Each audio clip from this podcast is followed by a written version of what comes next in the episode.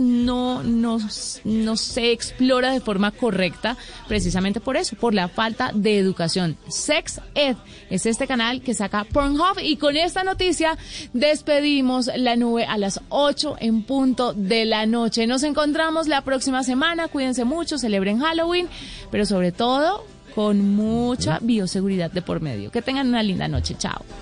Chao.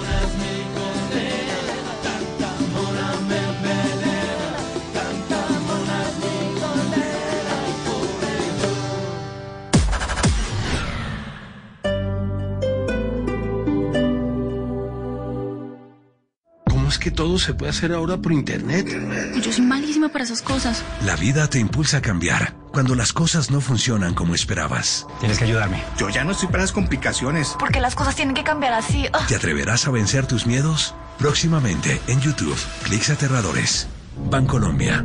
Vigilado Superintendencia Financiera de Colombia. El mundo nos está dando una oportunidad para transformarnos, evolucionar la forma de trabajar, de compartir y hasta de celebrar. Con valentía enfrentaremos la realidad de una forma diferente, porque transformarse es la nueva alternativa. Blue Radio. ¿Cómo es que todo se puede hacer ahora por internet? Yo soy malísima para esas cosas. La vida te impulsa a cambiar cuando las cosas no funcionan como esperabas. Tienes que ayudarme. Yo ya no estoy para las complicaciones. Porque las cosas tienen que cambiar así. ¿Te atreverás a vencer tus miedos? Próximamente en YouTube, Clics Aterradores. Bancolombia. Vigilado Superintendencia Financiera de Colombia.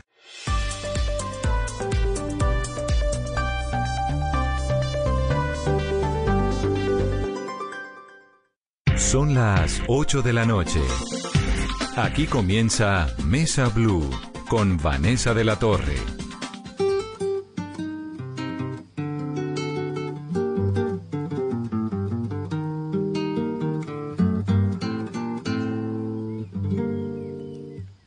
Su café, cómo estuvo su agua y panela. Qué buenas arepas las que prepara doña Rubiela. ¿Qué tal el ajiaco con el frío de la mañana? Y el sabor de la papa que traje fresquita y la sabana. Discúlpeme si interrumpo su desayuno. Para salir de las dudas es el momento más oportuno. Dígame usted si conoce la molienda o el azúcar es solo una bolsa que le compran en la tienda. Y cuénteme qué sabe de su tierra, cuénteme qué sabe de su abuela, cuénteme qué sabe del maíz, o acaso olvidado sus antepasados y su raíz. Muy buenas noches y bienvenidos a Mesa Blue. Katie Ellen James es una irlandesa que vive en Colombia, que además se enamoró de Colombia porque su mamá se enamoró de Colombia hace un montón de años y tiene una historia increíble y una música maravillosa que ustedes están escuchando y que además hace parte como de esos personajes que llaman un montón la atención porque bueno, tal vez muchos colombianos no están tan enamorados de Colombia como a veces los extranjeros se enamoran de Colombia y es el caso de Katie y de su mamá. Bienvenida, Katie. Muchas gracias, Vanessa. Buenas noches a todos. Katie, ¿no? Katie. Katie. Sí, Katie, James. Katie, ¿cuántos años tiene? 34. Uy, pero ¿qué tal esa pregunta de entrada? Bueno, pero es que parece de 15, le tengo que preguntar. Más que el doble, tengo 34. ¿Y siempre vivió en Colombia?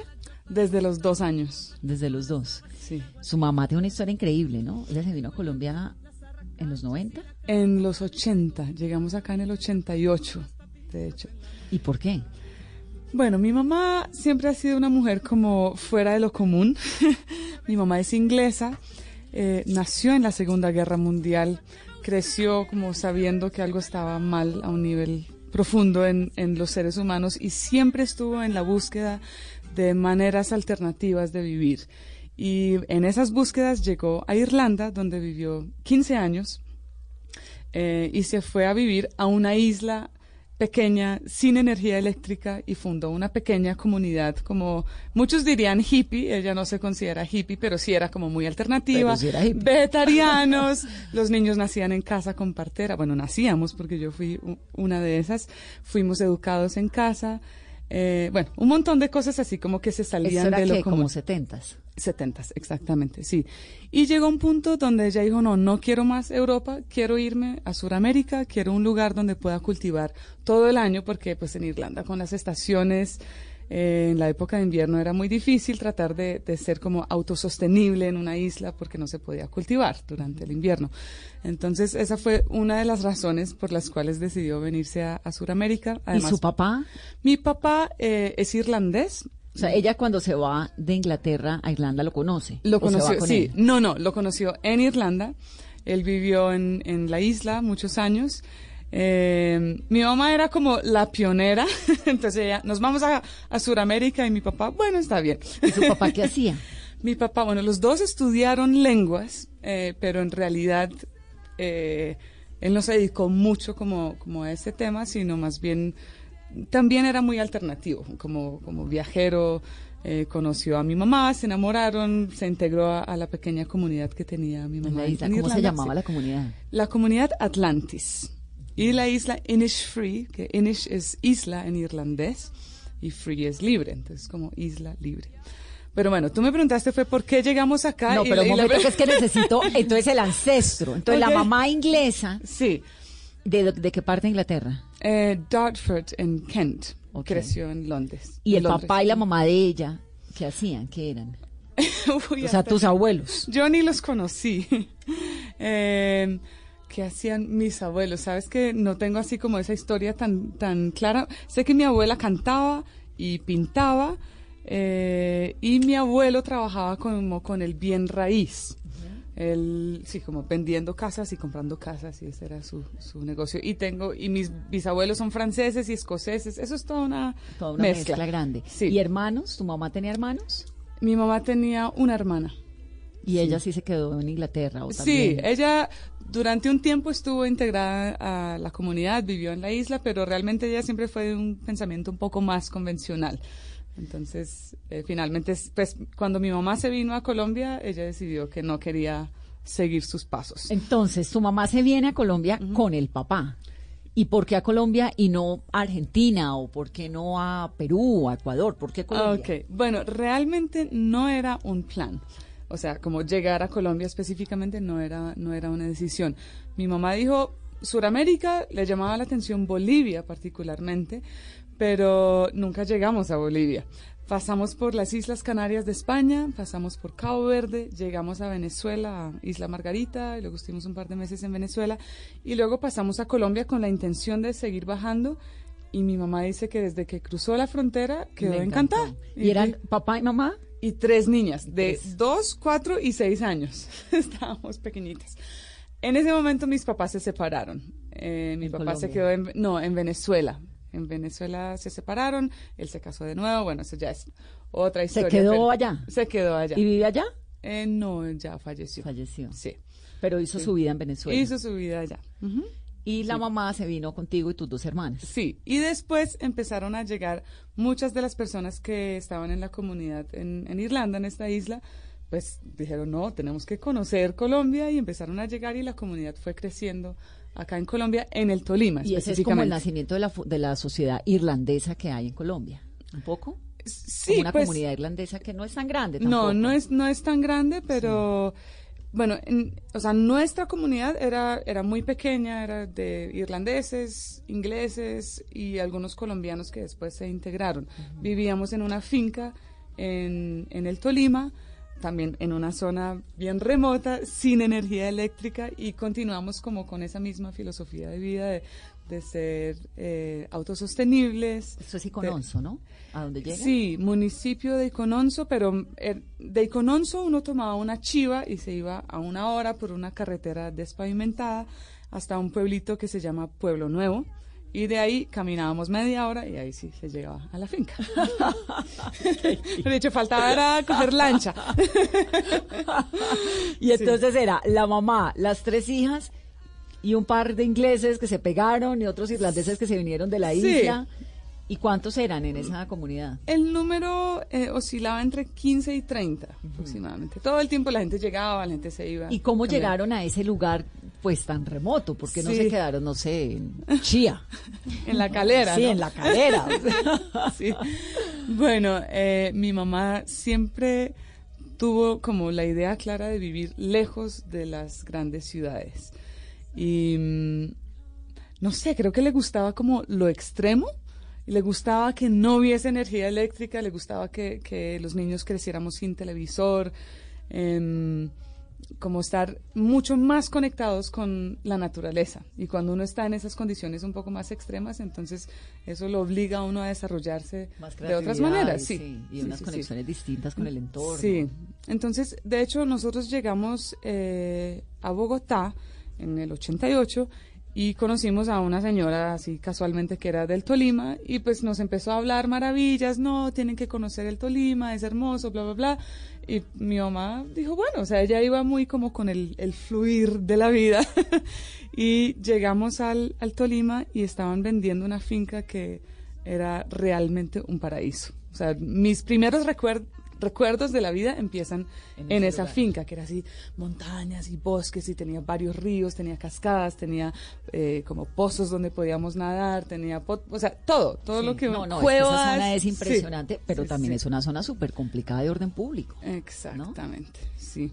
Y eso sí terminó afectándonos. 11 años después fuimos desplazados. Dos veces fueron desplazados por la violencia, ¿no? Por la Sí, guerrilla. Sí, fuimos desplazados dos veces. ¿Qué Entonces, ahí? Entonces llegaron, se instalaron y Ok, bueno, nos instalamos y realmente todos los primeros años fueron muy tranquilos y, y, pues muy bellos, como de, de integrarnos con los campesinos, de intercambiar conocimientos, aprender sobre los cultivos típicamente colombianos, que obviamente mi mamá y pues la familia no, no tenía conocimiento eh, de esos cultivos en Irlanda, aprendimos sobre la yuca, la racacha, bueno, todas estas cosas muy de acá. Eh, y en- vivían de lo que cultivaban. Sí, sí, sí, sí, sí. Y bueno, hubo un, un miembro de la comunidad que se llama Ned, que se fue a vivir un tiempo al, al Huila y después al Caquetá porque se había casado con una colombiana y resultó comprando una tierra aún más remota que daba entre Neiva y San Vicente del Caguán, a tres horas caminando de, la primera carretera despavimentada. Y él estuvo allá como tres años y, luego volvió a la comunidad en el Tolima e invitó a mi mamá. Entonces mi mamá fue al Caquetá y quedó fascinada también porque era más extremo, más remoto, más en la selva. Y entonces durante varios años tuvimos paralelamente esas dos fincas. Entonces, pues las personas se paseaban como entre una y la otra, unos meses allá, unos meses acá.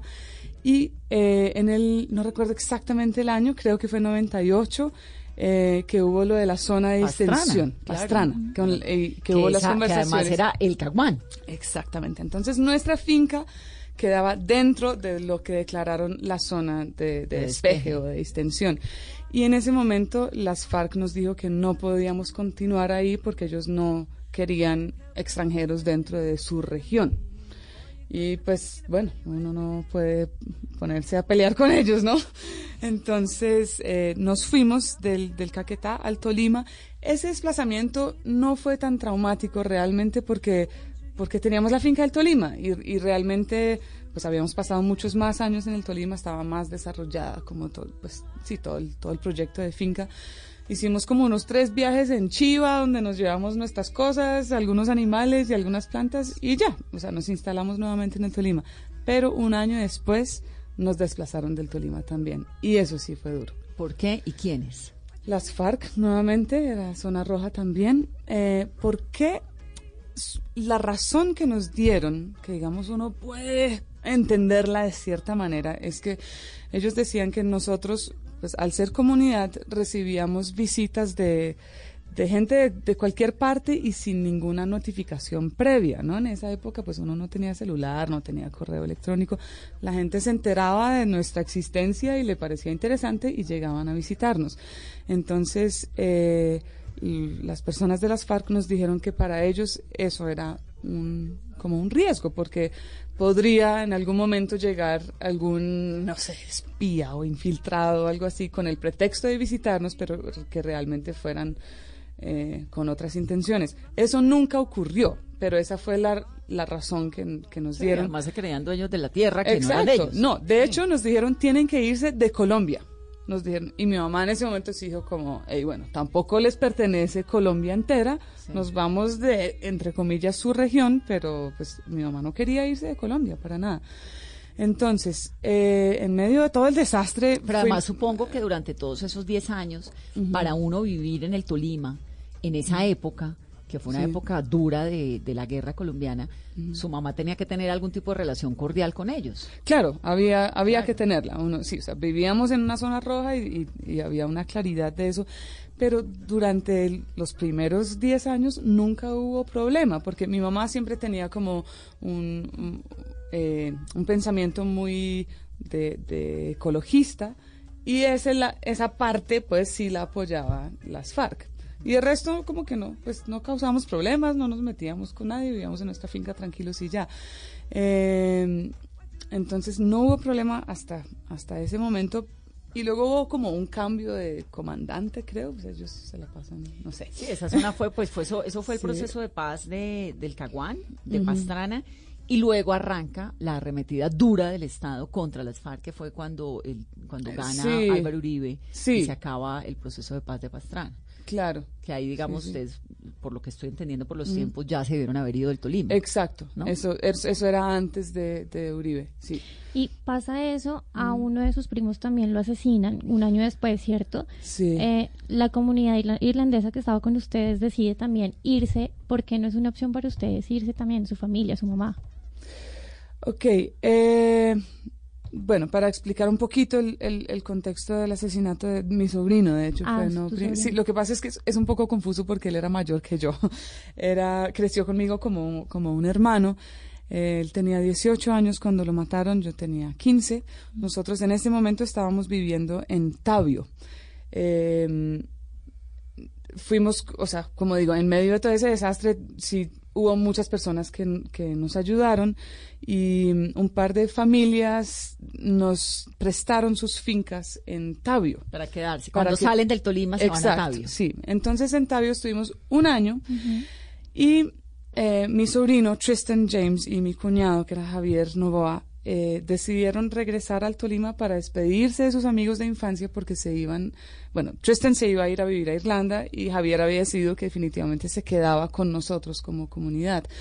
Y pues tomaron, digamos, ese riesgo porque cuando nos desplazaron del Tolima, eh, es que es confuso porque en ese momento había dos comandantes, el que llegaba y el que había estado desde antes. El que había estado desde antes nos dijo, se tienen que ir, pero ustedes pueden volver a la región de vez en cuando para visitar a sus amigos o visitar a su finca.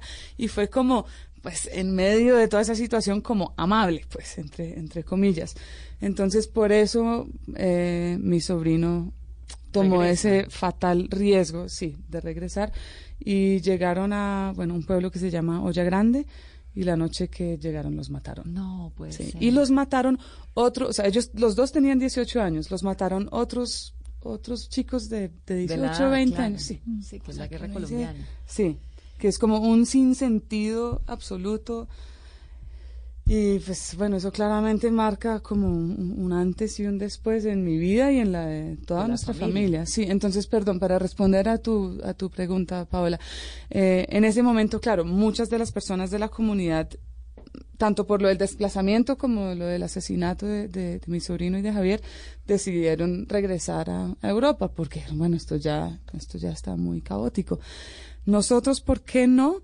Realmente yo creo que cada persona tiene como su, su historia. Mi mamá ni siquiera lo consideró. Ella dijo, yo, yo quiero estar en Colombia, pasó esto y es un desastre, pero también eh, en cualquier parte del mundo te puede pasar un, un desastre. Eh, tomó más bien la decisión de buscar un lugar más seguro donde vivir, pero no, no de irse de Colombia. Por mi parte, yo, yo me sentía obviamente destrozada. De 15 de, años, de ¿no? 15 años, sí. Que hasta, hasta ese momento como que mi vida había sido toda una fantasía, ¿no? Creciendo en una finca donde todo era casi perfecto. Eh, yo me sentía como más ligada a Colombia. Como, eh, la manera en que nosotros lidiamos con el duelo fue involucrarnos con otras víctimas del conflicto aquí. Eh, personalmente también con, con, la música, componer mucho y, y cantar mucho sobre esos temas. Eh, y, y, sentía que irme de Colombia era como abandonarlos. Entonces, por eso decidí quedarme. Claro, habías llegado más a los dos años. Sí, exactamente. Este es mi hogar. Sí. Me voy al río para ahogar mi llanto y en la cigüeña recordar mi canto que un día en el asfalto se extravió y perdió su encanto. Siento el musgo que refresca cada paso. ¿Tu mamá es colombiana?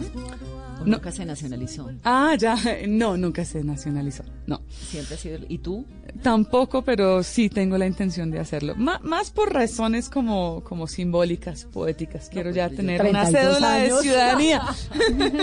sí. Katie, cuando contabas hace unos momentos que los visitaban algunas personas, ¿quiénes eran? ¿Quiénes los visitaban? Eh, personas de Bogotá, personas de Europa, muchas, y algunas de Estados Unidos, que, bueno, de vez en cuando salía algún reportaje sobre nuestra comunidad en, en algún periódico y estaban ahí como los datos, las indicaciones de cómo llegar a la finca. Entonces, la gente llegaba como por la curiosidad de conocer una comunidad que tuviera un estilo de vida tan, tan particular y alternativo a veces personas de Bogotá, como, no sé, señoras así ejecutivas, pero que tenían unos hijos rebeldes y querían que los hijos fueran y conocieran otro estilo de vida, por muchas razones, por razones diversas, llegaba la gente a, a conocer y a convivir con nosotros. A veces llegaban con la intención de quedarse tres días y terminaban viviendo años con nosotros. Y se quedaban. Sí. O a veces decían, no, me voy a vivir toda mi vida en esta comunidad y llegaban y como, uy, esto no es tan sencillo, mejor me voy. Sí, ¿Cómo, era, de todo. ¿Cómo era la vida en esa comunidad? Es decir, ¿había una casa? había ya finalmente hubo energía y estas cosas o nunca? En el Tolima nunca hubo energía nunca. eléctrica, no. Eh, bueno, ¿cómo era la vida? Todos trabajábamos, incluyendo los niños. Y bueno, eso, eso es discutible, muchos pueden decir que es explotación infantil, pero yo personalmente nunca lo sentí así porque era como una manera de, de, de aprender y estar totalmente conectados con la naturaleza y los trabajos eran de ir a cosechar café, ir a cosechar mora, ir a ordeñar las, eh, la, las, las, vacas, a eh, cultivar en la huerta. Trabajamos en la mañana, luego almorzábamos y luego la tarde era libre. Entonces íbamos al río, íbamos a montar a caballo, eh, aprendíamos música, teatro, fuimos educados en casa, entonces teníamos como... ¿Escuela no? Eh, sí, no, escuela no. ¿Quién les enseñaba? Y Katie aprendió a leer a los nueve años, ¿no? Sí, pues creo que desde, desde más chiquita había aprendido algunas cosas, pero cuando ya sentí que realmente aprendí bien fue a los nueve años y, y estaba como muy preparada. Yo, mamá, quiero leer estos libros. Y ella, ok, bueno, vamos. Y fue como un proceso tan rápido que ni siquiera lo recuerdo bien. ¿Y quién te enseñó a leer y escribir? Pues en español me enseñó Magdalena, que era una señora colombiana de Icononso que llegó a vivir con nosotros varios años.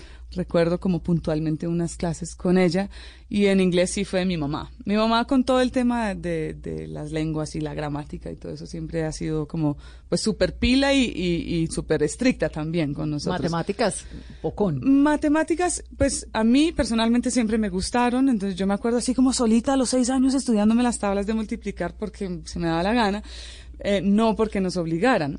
Eh, creo que lo que fue interesante es que en esa comunidad la gran mayoría de los adultos que estaban tenían por lo menos un pregrado, pero muchos tenían ya maestrías. Entonces eran personas muy educadas, con mucho conocimiento y prácticamente cualquier duda que uno tuviese, uno podía consultarla con alguno de ellos. Entonces Finn era un, un músico, pero era físico también, mi mamá, todo el tema de, de las lenguas.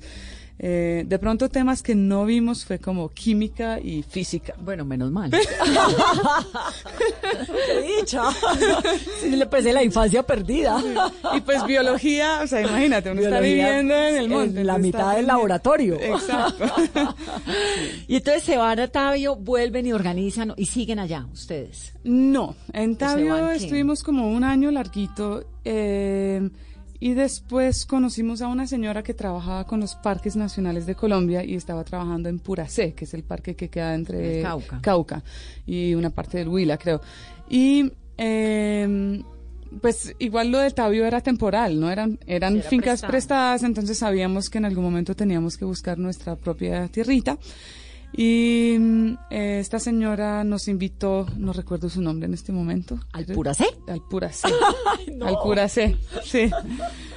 Entonces mi mamá fue, mi mamá siempre era como la, la pionera, la primera que iba y revisaba a ver si, si todo estaba Pues su bien. mamá debe ser un personaje increíble. Totalmente. ¿no? sí. Pues como, una película. toda como a destiempo, porque digamos esta historia, si uno la oye, no, que una inglesa que se fue a Irlanda, que no sé qué, en los años 50, 60, 70, Ajá. pero a estas alturas Este es como, sí, ¿no? Sí, sí. Al Huila llegamos ya en el, 2000. en el 2000. Sí, en el 2000. Entonces, en este momento tenemos aún una finca en el Huila. Las cosas están tranquilas, al parecer. Eh, mi mamá vive allá, ya no, ya no está como la comunidad, pero está mi mamá, mi hermana la mayor, yo voy cada vez que puedo y, y siguen viniendo algunos amigos de visita, personas que hacían parte de la comunidad que van y vienen ahora, como que ya tienen sus vidas aparte, pero no se desligan del Pero todo. vienen a visitar. Sí. Bueno, y en todo esto, pues la música fue siempre como un telón de fondo, ¿no? Porque Sí. me contabas en unos momentos, nos contabas que en las tardes tocaban, que hacían arte, Sí. teatro, que tu mamá era música, tal vez. Sí, ella no, no es como músico profesional, pero ella sí estudió violín cuando era niña y ella fue mi primera maestra. Entonces, cuando yo tenía nueve años, ella empezó a darme clases de, de violín y a, y a leer la partitura. Ese fue como mi inicio. Eh, el eh, Finn, que fue como mi padrastro, me enseñó los primeros acordes en guitarra. A los 13 años yo empecé a componer y para mí fue siempre como muy claro que eso era lo que yo quería hacer en la vida. O sea, aparte de, de- de el tema de la finca y los cultivos que me encanta, como profesión yo quería la música. que compone uno a los 13 años? Bueno, ¿Qué, qué letras compone? eh, la canción, no me la van a pedir, por favor. No, la ponemos ya mismo. No, no existe, pero la canción, eh, de hecho, hablaba de como la belleza que me rodeaba y el miedo que yo sentía de que eso fuera destruido, porque pues yo sí era consciente de que no todo el mundo era tan verde y tan, tan bonito como, como era la finca. ¿Y era en español o en Sí. inglés o en irlandés? En en español. En Sí. español. Después empecé a componer también en inglés. Irlandés sí, desafortunadamente no hablo. No hablas irlandés. No. ¿En, qué, ¿En qué idioma se comunican con la mamá en la casa? Inglés. Inglés Sí, es el. Sí, el yo tengo como un chip. Yo la veo y pienso en inglés Claro. inmediatamente. Sí. Mm. Se fue usted después a estudiar a Popayán guitarra. ¿Por qué a Popayán? Bueno, porque teníamos la finca en el Huila y en ese momento ya mis hermanas y yo estábamos en la adolescencia y queríamos como conocer más eh, este otro mundo de afuera. y entonces las dos ciudades más cercanas a la finca eran eh, Popayán y Neiva. Y pues Neiva es muy caliente, a nosotros no nos va muy bien con el calor. Y Popayán es una ciudad muy cultural. Eh, entonces nos, nos fuimos a, a Popayán y estuvimos cinco años. Viviendo. Ah, en viviendo. Viviendo Popayán. en Popayán, sí. ¿Quiénes? Las hermanas. Sí. Las tres. Sí, y otra niña, Laura, que creció como hermana de nosotras, que es sí, hija de dos irlandeses miembros de la comunidad. Entonces ella estuvo cinco años en Popayán también, ahora vive en Inglaterra, pero es cantante también, hicimos mucha música juntas. En Popayán. En Popayán. ¿Y qué hacían? En Popayán, bueno, eh, no, pues esa fue una época así como maravillosa. Además que solo niñas, Sí, adolescentes. O sea, yo ahora digo, "Ush, qué juiciosas, porque uno, o sea, teníamos una casa, es que en medio de todo el desastre tuvimos como mucha suerte también. Mi mamá tenía una casa en Irlanda que habíamos estado tratando de vender durante 10 años y justo en la época del desplazamiento se vendió. Entonces, pues nuestra historia no fue tan trágica como, como lo es para otras personas que realmente quedan sin nada. Entonces nosotros tuvimos como esa suerte de poder comprar esa finquita y poder comprar una casa en Popayán. Entonces teníamos la casa, estudiábamos música, yo estudiaba guitarra en el conservatorio. eh, por esa época estábamos componiendo muchas canciones. Mi hermana Luisa también eh, componía, sigue componiendo de hecho. Entonces decidimos grabar nuestro primer álbum. Eh, en ese álbum pues hay, hay varias canciones que están dedicadas a- a mi sobrino. Y a, bueno, como, como al país. Estábamos como en un punto de- un poco después del duelo, ya más de, de esperanza y de continuar y de, de aprender a, a seguir viviendo, pues entendiendo que el dolor queda ahí, pero que igual uno tiene que permitirse ser feliz. Ahí nace la canción de Mi forma de hacer la paz, ¿no? Porque es un proceso también de duelo para usted. Sí, sí, sí, sí. Como, pues uno, uno se pregunta muchas cosas cuando, cuando pasan pues, situaciones tan extremas. Uno, uno se cuestiona sobre la vida, sobre la humanidad, sobre la viol- violencia, sobre qué es la paz y cómo llegar a la paz. Y esa es como una postura muy personal de que, pues sé que suena un poco cliché, pero es como la paz sí tiene que empezar desde uno mismo, desde encontrar la felicidad sin pasar por encima del otro. Entonces, esas eran mis reflexiones a los 16 años. Y ahora, después de comerciales, entonces nos va a contar cuáles son las reflexiones a los 34. Volvemos en breve. Esto es Mesa. Descubrí una forma de hacer la paz y no es más que encontrar mi felicidad. Porque si cada quien buscara la forma de ser feliz sin hacerle daño a nadie, este mundo no estaría como está. Encontré mi felicidad llena de lástima, y no hubo necesidad. Y esta es mi forma de hacer la paz. La fórmula es sencilla. Relato. Se está esperando a Cuesta. Buena pelota, le metieron desde atrás, pero de para el primero. Más relato. A cobrar Colombia, pelota arriba, arriba, arriba, va Jerry, Jerry, cabeza. Más relato. Nadie lo puede parar. Distribuye el juego para aquí para Roger Martínez. Aguanta Roger, se ve el segundo. Más relato.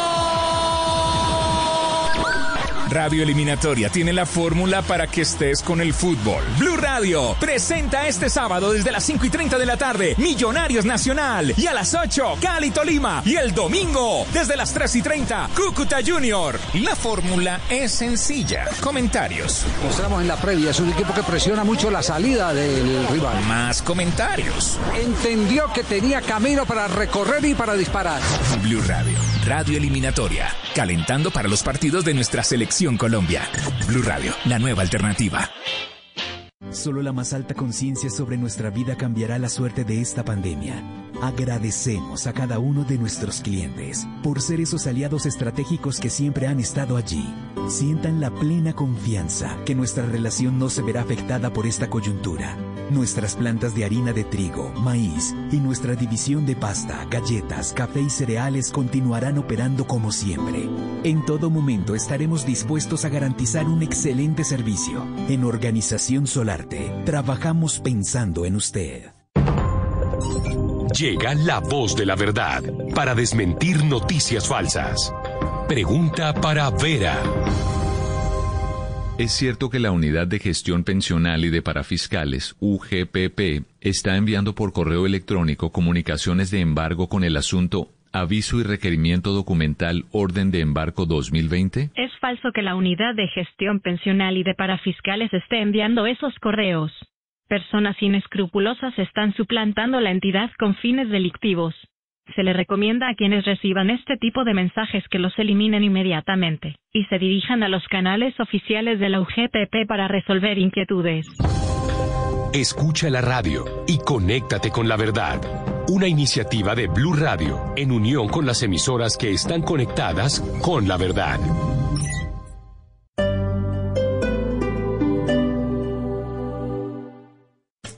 Este sábado en Travesía Blue viajaremos al Pacífico colombiano atraídos por el aroma y el sabor de la gastronomía afro. Volaremos sobre una escoba para conocer los pueblos que cuentan historias de brujas en nuestro país. Este sábado después de las 3 de la tarde, Travesía Blue. Y recuerda que viajar con responsabilidad también hace parte de la nueva alternativa. Travesía Blue por Blue Radio y bluradio.com. La nueva alternativa.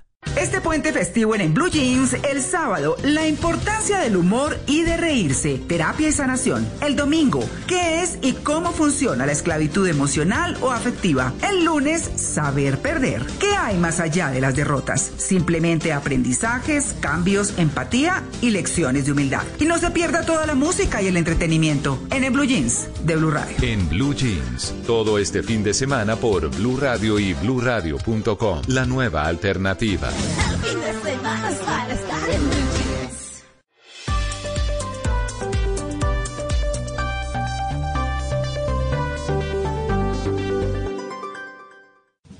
Este domingo, en Sala de Prensa Blue, El llamado casi desesperado de las autoridades de todo el país para evitar descuidos que permitan la propagación del coronavirus. Cómo divertirse, cómo pasear en medio de una pandemia. El viceministro de Salud nos da sus tips. Las elecciones en Estados Unidos. ¿Es de verdad tan vital el voto colombiano? ¿Cuándo se van a conocer resultados? ¿Se van a pifiar las encuestas? Análisis especial desde Bogotá, Washington y Nueva York. ¿Y qué significa la desaprobación del presidente, el desprestigio de las instituciones y de los medios, así como de las redes y de los extremos? Con dos analistas hablamos de la más reciente encuesta Gallup. Sala de Prensa Blue, este domingo desde las 10 de la mañana.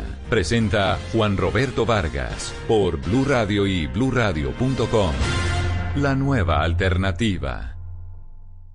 Estás escuchando Blue Radio. Es el momento perfecto para recordarle a los que más quieres que siempre están en tus pensamientos. Es tiempo de cuidarnos y querernos. Banco Popular. Hoy se puede, siempre se puede. Para ti, que has dedicado tu vida a enseñarnos y a brindarnos tu conocimiento, hoy te decimos gracias, profe. Con nuestra nueva oferta Zafiro del Banco Popular, llena de beneficios en nuestros productos Cuenta para ahorrar, CDT, Casa Ya y muchos más. Gracias, porque cada día nos enseñas que hoy se puede, siempre se puede. Banco Popular. Somos Grupo Aval. Vigilado Superintendencia Financiera de Colombia.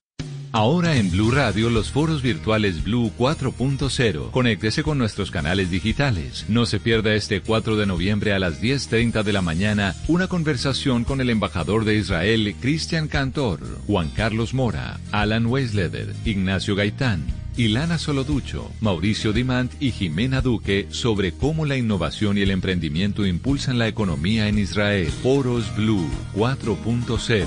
Conversaciones que transforman a Colombia.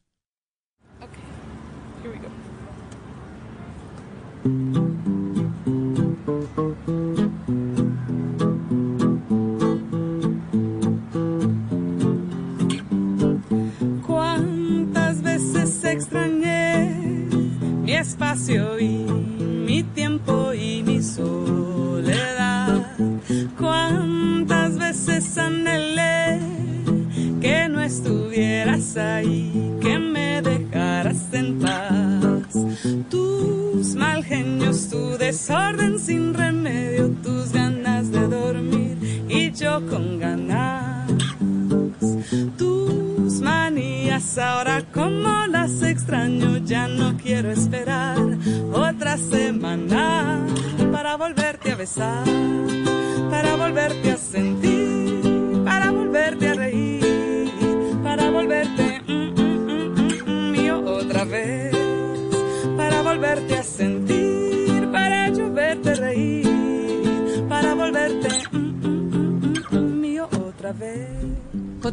Mesa Blue, estamos hablando con Katie Ellen James. Hay un par de preguntas que me están quedando. ¿Qué pasó con las fincas? ¿Qué pasó con la finca del Tolima? ¿Qué pasó con la de San Vicente del Caguán? Bueno, la... Después del desplazamiento. Sí. Los desplazamientos. Los desplazamientos. Ok, la finca de que quedaba en el Caquetá, eh, la parte que era bosque se donó al Parque Nacional Los Picachos. Y la otra parte, bueno, el señor que había comprado la finca inicialmente se había casado con una colombiana, entonces finalmente creo que ella se quedó con esas tierras. Eh, en el Tolima, debo decir que pues mi familia fue un poco ingenua al principio y compraron muchas tierras sin tener escrituras como totalmente Sí, en orden. Eso pasa un montón en el Sí, campo, que la sí. gente compra y nunca tiene títulos. Exacto. Entonces solo quedamos con el título como de una parte de la tierra. Eso todavía está, pero bueno, la, la situación allá aún de orden público aún no está como suficientemente tranquila para volver. Nunca volví. ¿A No. ninguna de las dos? No. Ni al Caquetá, ni, a, ni al Tolima. Ni al Tolima, no. Volví ahí con Nonso Tolima en algún momento para la finca y es algo que tengo que hacer, que sé que será como parte de un proceso terapéutico que va a ser como doloroso estar allá por, por los recuerdos hermosos y tristes que, que me trae, pero sí es algo que quiero hacer. Esa zona es divina. Sí, es el que verde es, es un mar verde. sí. Es un mar verde, montaña tras Sí. montaña, pues sí, porque es que es el corazón de las cordilleras colombianas. Además que tengo los recuerdos así con una claridad como de las rocas del río, el- los árboles, o sea, todo está así como, es, de los recuerdos más claros que tengo, son las imágenes de la finca del Tolima. ¿Y qué pasó con tu vida, digamos, después de Popayán, después Ok. de la música, cuando comenzaste a hacer todo esto? ¿Por qué decidiste eh, como hacer parte de la civilización y no seguir la ruta de la mamá? Porque la mamá hoy en día sigue, Ella ¿no? Ella sigue sigue en su allá. comunidad, ¿o no? Sí, ella sigue allá en, ¿Ella en- sigue en la en finca. dónde? En la finca en el Huila. Cultivando, ¿no? Sí, cultivando. Tiene 77 años y todavía sale a la huerta todos los días a ¿Y qué cultivar. cultiva? De todo, lo que se dé. sí, zanahoria, lechuga, remolacha, arracachas, yucas, tenemos caña. Nunca compramos azúcar, de hecho, tenemos caña, tenemos mm, la- el trapiche, eh, tenemos caballos, tenemos cuyes y conejos para el abono, cabras. Ay, no, eh, increíble. Sí, sí, sí, sí, es súper lindo. es Claro. lindo. Y Bueno, ella hizo su vida, se casó, se volvió a enamorar. eh, ella tuvo un, un par de, de parejas eh, después de mi papá y luego con mi papá hay una historia bien particular y es que después de 22 años de estar separados, él en Venezuela y ella acá, mi papá volvió y se reconciliaron. ¡No! Sí. y estuvieron juntos tres años y después tristemente le descubrimos cáncer. A tu papá. A mi papá. Ah, se vino a morir al lado de ella. Sí. Bueno, pero Sí, bonita bueno, la vida, Pero ¿no? por lo menos, sí, por lo menos, eh, pues compartieron esos últimos tres años juntos y nosotras las hijas pudimos como acercarnos a él un poco porque en mi caso ellos se separaron cuando yo tenía dos años. ¿Y nunca lo yo volviste a ver? Dos veces que yo fui a Venezuela porque él no venía. Bueno, es- esa es otra historia. Hablemos de música. mi papá era un personaje complicado. Pues claro, para ser Sí. mamá tenía Sí. que ser también un personaje. Sí, pero entonces ella, después de que murió el papá, se volvió a casar, se volvió a No, enamorar. a casar a no. casar nunca, Ah, bueno, no, pero sí tuvo como parejas de varios años. Sí, sí, sí. Y ahora está allá. Y tú no me contestaste a la pregunta, ¿por qué optaste por una vida más citadina? Ok. ¿O estoy eh, equivocada? No, no es, no estás equivocada, pero, pero no quiere decir que me haya desconectado como de, la vida del campo. Lo que pasa es que eh, la música es la respuesta, porque cuando estaba viviendo en, en Popayán decidí que quería hacer mi carrera en música, estudiar en la universidad y estuve mirando muchas opciones y definitivamente las mejores opciones las encontré acá en Bogotá. Entonces, hace 12 años yo me vine a Bogotá, llegué en el 2007 mi plan inicial era estudio música en Bogotá cinco años y después me voy a vivir a la finca. Pero pues bueno, la vida va cambiando. Eh, desde que estaba en los últimos semestres de la universidad ya estaba trabajando un montón con, con la música, ya tenía una banda acá, estábamos grabando, ya tenía giras y pues me gradué y eso continuó. ¿Cómo hiciste para estudiar en la universidad si no habías hecho colegio? Ok, esa es una buena pregunta. Eh, yo hice, validé, validé el bachillerato en Popayán, hice un curso muy acelerado, donde perdí varios meses. kilos, sí, literalmente fueron seis meses muy intensivos. eh, eh, y luego presenté las pruebas ICFES y, ya, Y pues ya. con, con el... Y con eso entraste a la universidad. Sí. ¿Y pues es? mo- modestia aparte, fui becada en la universidad por excelencia académica. No. Eso solo muestra que... Que lo del campo sirve. Pues sí. Claro. Claro, en música, que es como mi zona de... Sí, si de- te da por estudiar física, pues tal De vez no. pronto no. sí, pero... Entonces, ¿Cómo es la vida, digamos, de pasar uno de, de esta infancia tan, tan, tan en- alrededor del verde a llegar a una ciudad como Bogotá? Uf, es, es fuerte, fuerte el contraste. Y yo creo que si hubiese llegado directamente desde la finca a Bogotá, me hubiese enloquecido. Popayán fue como la piedra de paso perfecta. Porque Popayán es una ciudad pequeña, más tranquila, pues todo es como más cerca y si quieres salir al campo lo tienes ahí cerca. Y pues la finca me quedaba, bueno, atravesando el páramo unas cinco horas, pero era una dis- distancia que es pues muy lograble.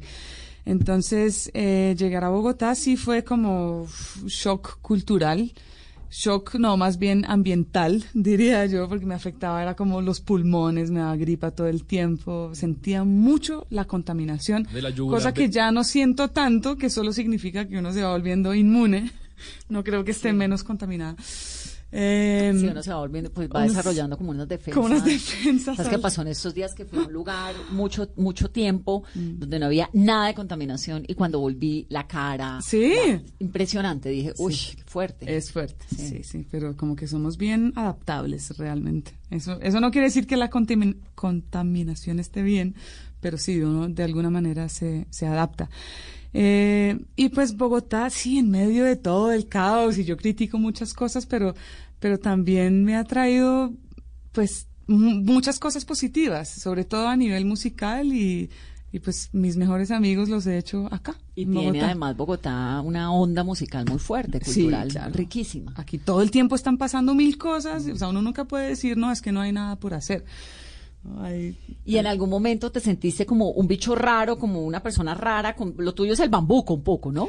O lo que Eh, se lo que se popularizó fue Ujú. esta canción que es como una especie de bambuco. Sí, sí, sí, es, es un bambuco, pero yo no hago solo bambucos. Yo hago música con eh, una fuerte in- de- influencia latinoamericana, pero también tengo muchas influencias de blues y de jazz. Mm, entonces mi álbum anterior, por ejemplo, la mitad es en inglés, la mitad es, es- la mitad es en español y de hecho no hay ningún bambuco. Pero el, el bambuco que se volvió viral, que es tuitico bien empacado, eh, lo grabé, ¿en qué año estamos? Este año. El 10 Ya. 2019, lo grabaste el año pasado, tal vez. Sí, no, lo compuse el año pasado, lo grabé este año eh, en una de las visitas a, a mi madre en, en el Huila. De hecho, yo estaba viviendo en Escocia. Pa- para traer la historia a la actualidad, yo me había ido en mayo del 2018 a vivir a Europa, quería quedarme allá un, un par de años y hacer una maestría. Ese era mi plan. Había venido a visitar a mi mamá, que estaba de cumpleaños en abril, estuve en la finca, un amigo fue a visitarme y le canté la canción y me dijo, Katie, grabemos esa canción. Y yo, no, pero pues no tenemos acá cámara. Él me dijo, no importa, el celular. Y yo, yo quería hacer algo como más profesional. Me dijo, no, subámosla así a redes sociales, que la gente la vaya conociendo y después te haces tu super video. Y yo, bueno, pues listo, dale. Y fue un Y- hit. y, eh, sí, claro, y fue, o sea, lo loco para mí es que cuando yo menos lo estaba intentando, como intentando pues surgir o que la gente me conociera, etcétera, fue cuando, cuando más pasó. O sea, ese es un video que no, o sea, cero presupuesto, grabado con un celular, con un micrófono súper sencillo y lo subí a, a mi Facebook, no pauté nada y la gente solita se encargó de, de compartirla y compartirla Es hasta que se... divina. Sí, y pues yo sigo en un estado así como de, de sorpresa y, y, bueno, de agradecimiento también a, a cada una de esas personas que, que, so- que se conectó con la canción y que la compartió porque realmente me ha cambiado la vida. Y a, a raíz de eso me devolví a Colombia. Al tercer día, que el video ya iba como en, en más de un millón de visualizaciones y me llamaban para un montón de entrevistas y todo. Y yo dije, una maestría en jazz en Ámsterdam, creo que no, creo que la vida me está diciendo, hay que hacer bambucos y hay que volver a Colombia y volví y estoy feliz. feliz, feliz de haber vuelto. Y la maestría era en jazz en Ámsterdam. Sí, sí, sí, sí, eso era lo que iba a hacer. Y ahora entonces estás en Colombia haciendo conciertos. Exactamente. Con tu música. Sí, y la respuesta ha sido hermosísima de la gente. Realmente, la primera semana yo lloraba todos los días, ahora no lloro todos los días, pero sí lloro con frecuencia como de, de ver cómo la gente ha recibido esta canción que es tan significativa para mí, porque es una canción que yo creo que resume mi vida en Colombia, el haber vivido la mitad de, mis años en el campo y la otra mitad en la ciudad. Y, y pues la compuse precisamente porque siento que hay una desconexión bastante fuerte entre, entre el campo y la ciudad. Entonces pensé que era algo importante para decir en una canción y creo que hay muchas personas que No, han estado pero- de acuerdo con esa importancia. Pero toca que Katie nos cante un poquito de esa canción. Me parece. Sí, acá, en, acá en vivo y en directo. Sí, la hemos Bueno. estado oyendo desde el comienzo del programa, pero yo sí la quiero ver, además la voy a grabar ya mismo. Bueno, entonces. ¿Qué tal su café? ¿Cómo estuvo su agua y panela? Qué buenas arepas las que prepara doña Rubiela. ¿Qué tal el ajiaco con el frío de la mañana? Y el sabor de la papa que traje fresquita y la sabana. Discúlpeme si interrumpo su desayuno. Para salir de las dudas es el momento más oportuno. Dígame usted si conoce la molienda o el azúcar es solo una bolsa que le compran en la tienda. Y cuénteme qué sabe de su tierra. Abuela. Cuénteme qué sabe del maíz acaso olvidado sus antepasados y su raíz? Dibújeme el árbol del cacao mientras se toma ese chocolate con pan tostado. Dígame su merced que sabe del asadón. Ese es el que le trae a usted la sopita hasta el cucharón. Y cuénteme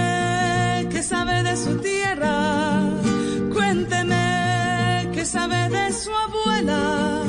Cuénteme qué sabe del maíz. ¿O acaso ha olvidado sus antepasados y su raíz?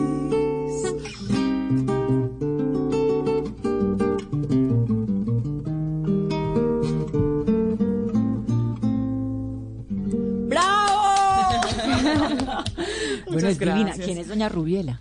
Eh, es un personaje ficticio. y todo el mundo me hace esa misma pregunta. Lo que pasa es que quería un nombre que me sonara campesino. y pues tengo como varias referencias de campesinas que se llaman Rubiela y necesitaba que rimara con agua de panela. Pero esa canción, esa canción, Katie, es un poco una crítica a que tantos no sabemos nada. Sí. ¿No? Es- un sí, poco. sí, es una crítica. Que es lo que decía al comienzo del programa, que muchas veces se, se encuentra uno gente que de afuera, ¿no? una irlandesa que llega a vivir, inglesa, irlandesa, que llega a vivir a, a Colombia, enamoradísima de Colombia, y tantas veces sale uno a la esquina de la casa y se encuentra con un montón de colombianos que no tienen ni idea de lo que hay en Colombia, que no tienen ese, esa pasión tan profunda por el país que en algunos momentos se encuentra uno como el de su mamá, por ejemplo, ¿no? Mm, es, sí. es un poco una crítica a eso. Pues m- para mí específicamente es, es más una crítica del- de, la desconexión en- de las personas de las ciudades con el campo. Sí, como de hecho, o sea, la canción surgió por una conversación que, que tenía con un amigo en Ecuador. Eh, un amigo italiano, él me estaba preguntando sobre Colombia, entonces entre muchas cosas que le contaba, yo le dije, es curioso que hay muchos bogotanos que no reconocen la planta del café, y yo sé que eso es un hecho. Y él se quedó mirándome y me dijo, Katie, tú tienes que hacer una canción con eso. Y bueno, eso es como algo simbólico. Puede ser que sí reconozcan la planta del café, pero hay muchas otras cosas que no.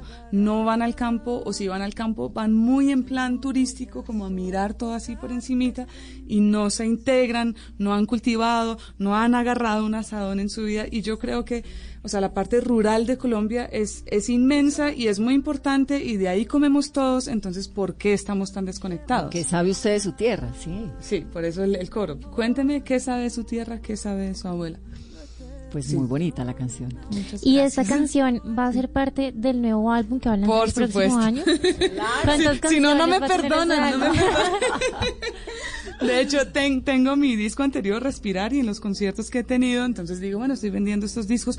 Ay, pero no tiene toitico bien para acá. Y yo, pues, perdón, pero un disco no se hace en un par de días. Y, eh, lo voy a planear. Le, le estaba contando anteriormente a, a Paola que eh, el plan que tengo es irme a la finca a hacer todo el plan del disco y luego volver a Bogotá y empezar a grabar. Entonces, ese, ese plan del disco incluye qué? Como escribir las letras y la música. y todo? no, la mayoría de las canciones ya las tengo hechas, es más pensar muy bien en, por ejemplo, la instrumentación del disco, ¿sí? ¿Qué instrumentos quiero, quiero incluir? Y los arreglos, que, que- los arreglos musicales son como, aparte de la instrumentación, es qué va a hacer cada uno de esos instrumentos, escribir la melodía, si le va a poner un violín, entonces escribirle la melodía del violín, y etcétera. Es como hacer toda la, la- el, el pre, la preproducción de- del álbum antes de venir a Bogotá. ¿Quién es tu banda? ¿Quiénes son? En este momento estoy tocando en dueto con un guitarrista pereirano que es increíble, tiene un sonido bellísimo en, la guitarra. Era mi profesor cuando yo estaba en la universidad. Entonces, es- esta gira de conciertos es una gira de, conciertos como acústicos íntimos a dos guitarras y una voz. Eh, en el pasado he tocado con formatos más grandes, eh, hasta septeto, con saxofón, con batería, con bajo. Eh, bueno, eso de- depende un poco, o sea, uno va tomando las decisiones según eh, las cómo- circunstancias. Sí, sí, sí. ¿Y el disco del año entrante qué va a tener? Digamos, las canciones van a ser como más que una onda más bambuco colombiano tipo eh, todito o va a ser una cosa más jazz blues o qué estás- No, Solo en va español. Sí, sí, va a ser solo en español y va a ser mm, más enfocado a lo latinoamericano. No va a ser un disco exclusivamente de música colombiana, porque tampoco quiero que la gente me encasille ahí. Hay mucha gente es como, ah, sí, Katie, la que canta bambucos. Y es como, ok, sí, canto bambucos, Pero- pero, no solo canto bambucos. Y, y pues me interesan, tengo muchos intereses musicales. Este álbum va a ser muy latinoamericano, todo en español, va a tener por lo menos dos bambucos porque tengo otra que no he estrenado aún. Pongámosla, Eh, no, no, un pedacito. un pedacito. Un pedacito, bueno, Claro. está bien. O sea, esta es, es como una, eh, ¿cómo se diría? Re- un- bueno, una nueva versión de un bambuco que compuse hace muchos años, que me gustaban algunas partes y otras no. Entonces la había dejado como abandonada. Y luego hace poco dije, no, voy a retomar este bambuco y terminé como recomponiéndola, si es que existe la palabra. y es una invitación a irse a la selva. Ven, te invito, yo quiero llevarte lejos a la montaña más hermosa que hayas visto. En este bullicio yo ya no puedo amarte, mi alma aquí está enferma un día más, yo no resisto. Yo no te quiero abrazar sin poder escuchar tus latidos.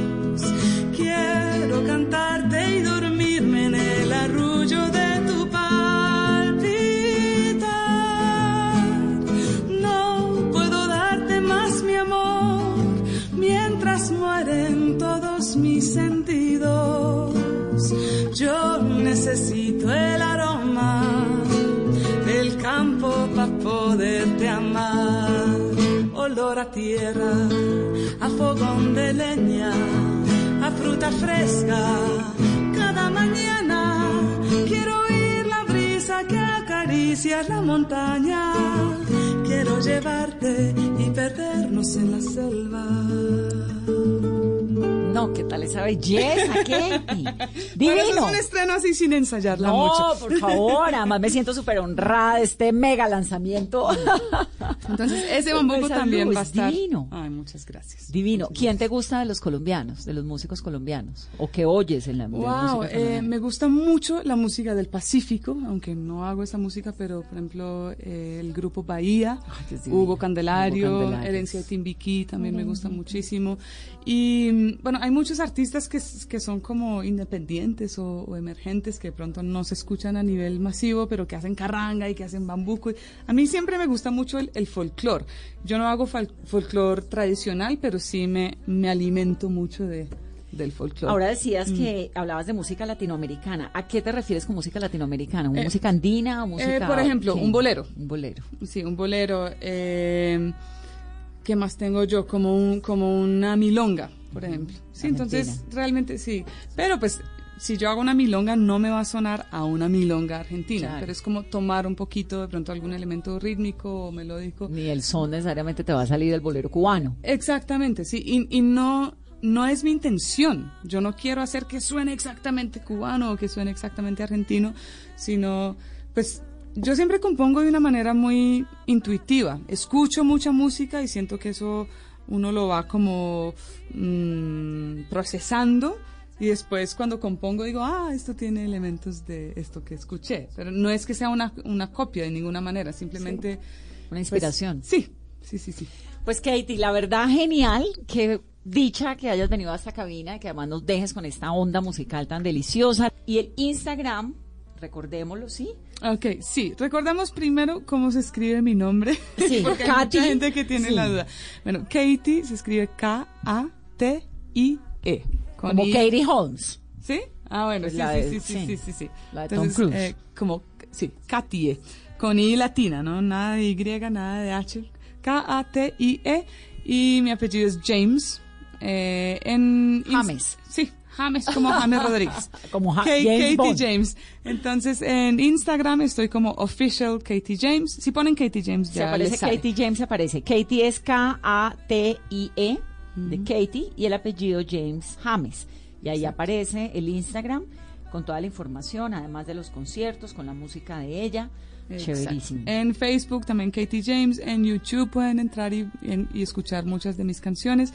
Y en redes sociales yo siempre les estoy anunciando dónde voy a tocar, pues subo videos, subo fotos y cuento historias. Y, a- y- y además a partir de hoy lo anunciamos aquí también. Eh, esto sí por ya de la favor. casa. Muchas gracias, La banda de la banda sonora de Mesa Blue. Muchas gracias. Pues gracias por venir, gracias por contarnos la historia, Pues a esa mamá hay que ir a visitarla, tiene que invitarnos allá. Por favor, vámonos en enero. no, gracias a ustedes por, por invitarme, de verdad. Aquí siempre bienvenida es Katie James y esto es Mesa Blue. Que tengan una muy feliz noche. Taking off my makeup for you. I'm slipping off my high heel shoes. I'm letting all my hair hang loose. I know that it's my natural self you want to see. You say you don't care about my looks. You care about my mind and my books. You ask me to switch off my phone. Would you please switch off your mind for me? Mr. Clever, complicated words. Where do they take you? What are they worth? I love you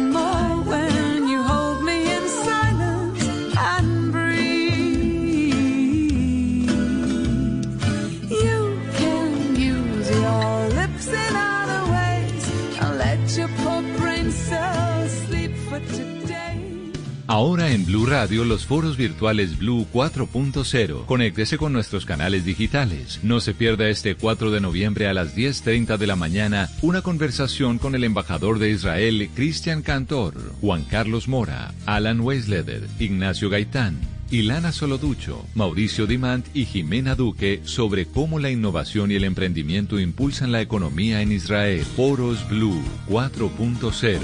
Conversaciones que transforman a Colombia. Voces y sonidos de Colombia y el mundo en Blue Radio y bluradio.com. Porque la verdad es de todos. 9 de la noche en punto las noticias en Blue Radio. La Fiscalía inspeccionó las sedes de la registraduría en el Atlántico en medio de una investigación que llevan contra algunos funcionarios que estarían expidiendo de manera irregular cédulas a ciudadanos extranjeros. La noticia la tiene Silvia Charly.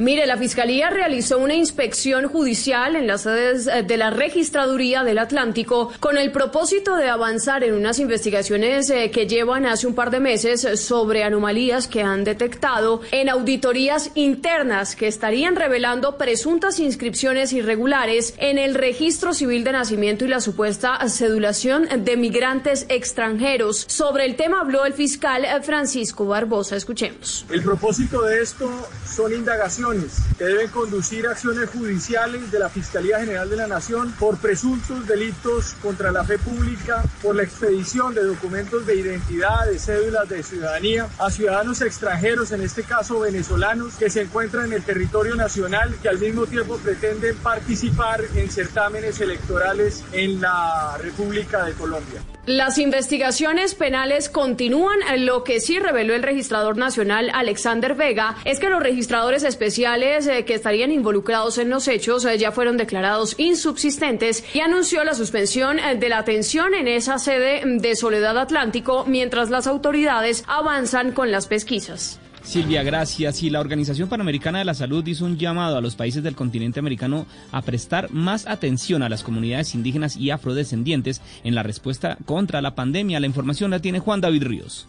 Este llamado que hace la OPS es de alerta a estas comunidades indígenas y afrodescendientes. Miguel, según la directora adjunta de la organización, Marilu Valdés, es necesario tener en cuenta la diversidad cultural en la elaboración de directrices de salud, en la comunicación de riesgos y también en el desglose de los datos en todos los países del continente. Dice además que los datos a estas comunidades están siendo limitados porque hay factores que no permiten su veracidad. Alguno de ellos puede ser como el aislamiento, el hacinamiento o la falta de acceso a medidas de higiene preventiva y la incidencia de enfermedades preexistentes en estas comunidades. Desde que comenzó la pandemia en la región se han reportado más de 168 mil casos en poblaciones indígenas en 12 países, con casi 3.500 muertes. Y es que en Colombia, por ejemplo, se han confirmado ya más de 1.177 indígenas que han fallecido a causa del COVID-19. Gracias Juan. Y la gobernación del Valle le pidió a las alcaldías que desde ya comiencen con los operativos para evitar la venta y uso de pólvora en fin de año. Los detalles con Alejandro González. Con el fin de evitar que se registren casos de niños quemados con pólvora en la celebración de las fiestas de fin de año que inician con la noche de Halloween este fin de semana, la gobernación del Valle expidió un decreto donde le pide a los 42 alcaldes de los municipios del departamento a adoptar medidas para que prohíban la producción, comercialización, almacenamiento y manipulación de pólvora. Así lo indicó Camilo Murcia, secretario de Seguridad del Valle. Debemos supervisar a nuestros niños, recordar que el uso indiscriminado de la pólvora no está autorizado y es castigado por ley. En el Valle del Cauca, entre el primero de diciembre de 2019 y el 6 de enero de 2020, resultaron 87 personas lesionadas por pólvora, entre ellos 26 menores de edad. Gracias Alejandro. Y en información internacional, en las últimas horas fue asesinado el periodista mexicano Arturo Medina en la frontera con Estados Unidos. Con esta muerte ya son seis periodistas los que han sido asesinados en ese país en lo que va del año. La información la tiene Lady Asprilla. Mucha atención que el periodista mexicano Arturo Alba Medina fue asesinado a balazos anoche en Ciudad de Juárez, México, cerca de la frontera con Estados Unidos, según informó Javier Corral, gobernador de Chihuahua. El mandatario publicó en su cuenta de Twitter lamento y condeno el cobarde asesinato de Arturo Alba Medina. El periodista